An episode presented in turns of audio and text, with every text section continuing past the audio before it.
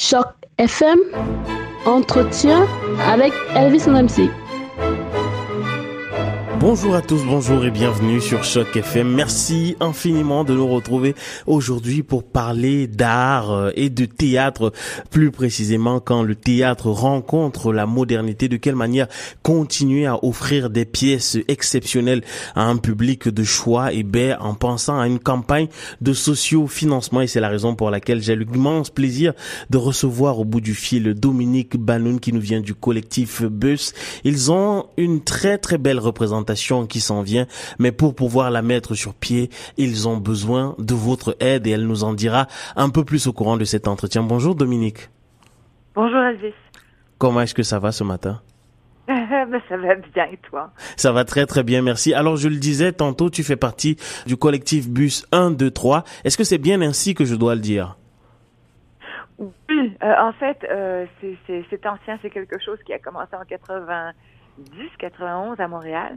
Et euh, donc, euh, c'est ça. Ça n'est pas le bus 120, mais bien le bus 1, 2, 3. Mais bon, qui, ça s'écrit 1, 2, 3, euh, 123, c'est la même chose. Ok, très bien. Mais alors, est-ce que tu peux nous en parler un tout petit peu, nous dire, euh, c'est quoi exactement le collectif 1, 2, 3 Oui. Alors, euh, le collectif 1, 2, 3, c'était c'est un collectif qui s'est composé euh, à Montréal. On était un, un groupe d'artistes, un groupe d'amis euh, et euh, c'est à partir d'une idée que j'avais, mais qui a été travaillée avec tous les membres du collectif de ce moment-là, et euh, à partir de répétitions, d'improvisation, d'improvisation structurée.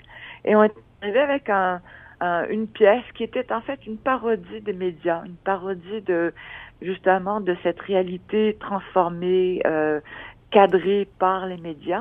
20 ans plus tard, on s'est dit, ben, ça serait intéressant maintenant que tout a changé avec l'Internet, avec YouTube, avec euh, la toile, euh, avec euh, l'encyclopédie de Google, de Google, tout a changé. Donc, ce serait intéressant de, de remettre à neuf cette pièce-là, mais de vraiment de, de, de, de l'actualiser et de la mettre en contexte.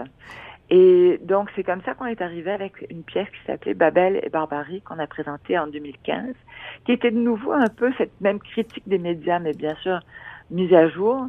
Euh, et on s'est dit, ça serait intéressant, comme on l'a on l'a présenté en théâtre, hein, et le, le, le, spectacle s'est bien passé, mais on s'est dit, comme c'est une présentation qui est non, non linéaire, elle n'est pas, elle n'est pas composée d'une série de scènes où les mêmes personnages se retrouvent et où on suit un trajectoire d'une d'une histoire.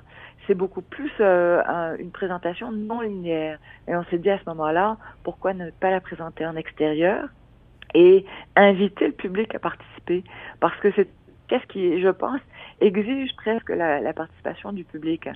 Et on s'est dit à ce moment-là, on va faire euh, donc une déambulation, c'est un, c'est un genre de parcours. Et sur le parcours, on va rencontrer différentes scénettes. Et donc c'est comme ça qu'on s'est dit que ça, que on pouvait présenter ces scènes-là de façon non linéaire. Mais dans l'assemblage de toutes ces scènes, à la fin, on arrive à, un argument sur les médias, sur notre identité, sur les communications.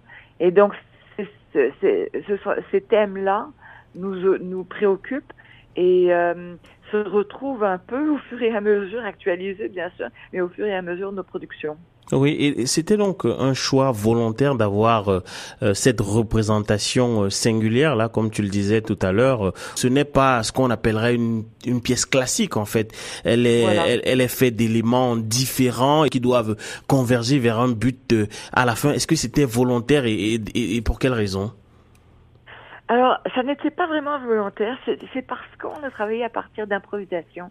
Et donc, ces improvisations ont amené différents moments, euh, euh, différents moments sans vraiment les personnages, sans que le même personnage se retrouve. Donc, euh, pour Babel et Barbarie, on a fabriqué un genre de personnage, une enfant qui, au fur et à mesure de la pièce, devient de plus en plus vieille et à la fin, c'est comme si elle se remémorait sa vie. Je trouvais que c'était beau, ça, ça, a bien fonctionné. C'est Marc Lemire qui nous a suggéré d'avoir un, un, un lien euh, visuel et un lien de personnage à travers le, la pièce. Euh, mais en fait, parce qu'on a travaillé à partir d'improvisation et non d'un texte écrit, en tant que tel. C'est pour ça que ça s'est développé beaucoup plus de façon organique. Hein. Et donc le euh, Babelodrome suit un peu cette même logique. Hein je, je, trouve que vous avez euh, donné une définition assez claire euh, de, de, ce à quoi vous allez euh, exposer le, le, le, public. Vous dites la performance interactive in situ se penche sur la question suivante dans le chaos médiatique et globalisé actuel, dans un monde où, où s'entrechoquent fiction et réalité, réelle et virtuelle, jusqu'aux faits alternatifs et aux nouvelles fictives. Quelles sont nos réalités? Comment se définir en opposition aux propagandes commerciales et politiques? Alors vous avez fait allusion à, tout à l'heure aux médias. C'est quoi le problème avec les, médias et les politiques de manière générale? Le problème que vous avez identifié et dont, vous, euh, dont il est question dans, dans ce spectacle? Oui. Alors, euh, ça n'est pas un problème de médias, mais je pense que c'est un, un peut-être un problème de cadrage. Et c'est ce que c'est ce que font les médias, que ce soit les, les médias sociaux, euh, les, les, les, annonces publicitaires, euh, les propagandes politiques. C'est un certain cadrage de la réalité. Donc, quand on cadre la réalité, on en laisse aussi à l'extérieur. Donc, c'est-à-dire qu'on on, on, on focus l'objectif sur un certain euh, sur un certain cadrage, mais en focusant cet objectif-là, on oublie ou on occulte le reste.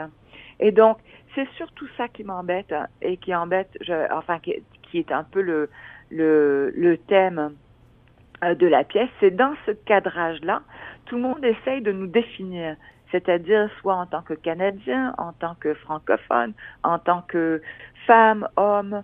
Euh, donc, euh, et, et, et c'est comme si tout le monde tirait la couverture un peu. Et euh, ce qu'on est en train de dire dans cette pièce, c'est on est beaucoup plus large que ces petites ou ces, des définitions un peu réductrices de qui on est. Et donc, c'est un peu de, de chacun de nous de faire ce voyage-là pour se redéfinir selon nos propres critères et selon nos propres, nos propres pensées, nos propres, comment j'allais dire, beliefs. Euh, croyances. nos croyances, ouais. Oui, effectivement. Alors, euh, pour que ce très beau projet-là voit le jour, je le disais euh, en, en ouverture de cet entretien, vous avez lancé ou vous lancez une campagne de sociofinancement sur Indiegogo. Euh, quel est le but que vous euh, espérez atteindre? C'est-à-dire, c'est quoi le, le, la somme qu'il vous faut pendant combien de temps et pour que ce spectacle voit le jour À quel moment exactement? D'accord. Donc en fait, le spectacle qu'on propose, c'est pour l'année prochaine, mais comme tout le monde sait, des, spectacles comme ça, ça prend du temps à, se préparer. Euh, alors, ce qu'on a demandé, la raison pour laquelle on a commencé la campagne de financement Indiegogo pour Babelodrome, on a appelé euh, notre nouveau spectacle Babelodrome. Euh, donc, la raison pour laquelle on a fait ça, c'est parce que on a reçu une certaine somme de l'Ontario, de, du Conseil des arts de l'Ontario, mais plutôt pour la présentation, ou au moins on veut s'en servir pour la présentation l'année prochaine. Mais donc on cherche des, du financement pour la préparation, c'est-à-dire euh, la recherche et le développement, surtout sur l'intégration d'un, d'un cœur qui s'appelle le cœur Element.